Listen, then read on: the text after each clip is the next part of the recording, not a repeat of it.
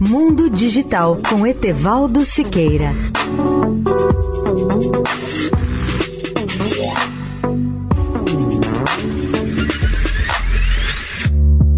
Olá, ouvintes da Eldorado.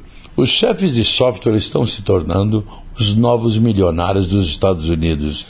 E um exemplo disso tem sido a performance de Frank Slotman, chefe da Snowflake, que vendeu 344 milhões de dólares da empresa na semana passada.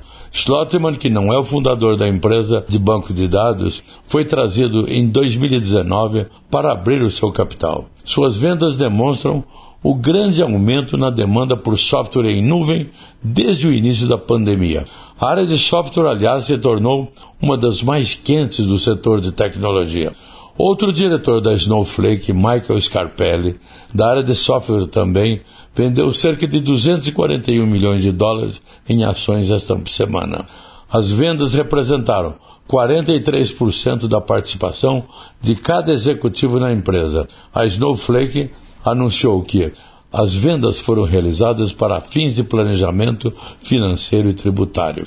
Com o aumento da demanda por ações de tecnologia da Snowflake, a cotação dessas ações caiu 10% na quinta-feira, dia 16. Leia o artigo especial sobre o tema no portal Mundo Digital, tudojunto.net.br. Etevaldo Siqueira, especial para a Rádio Eldorado. Mundo Digital com Etevaldo Siqueira.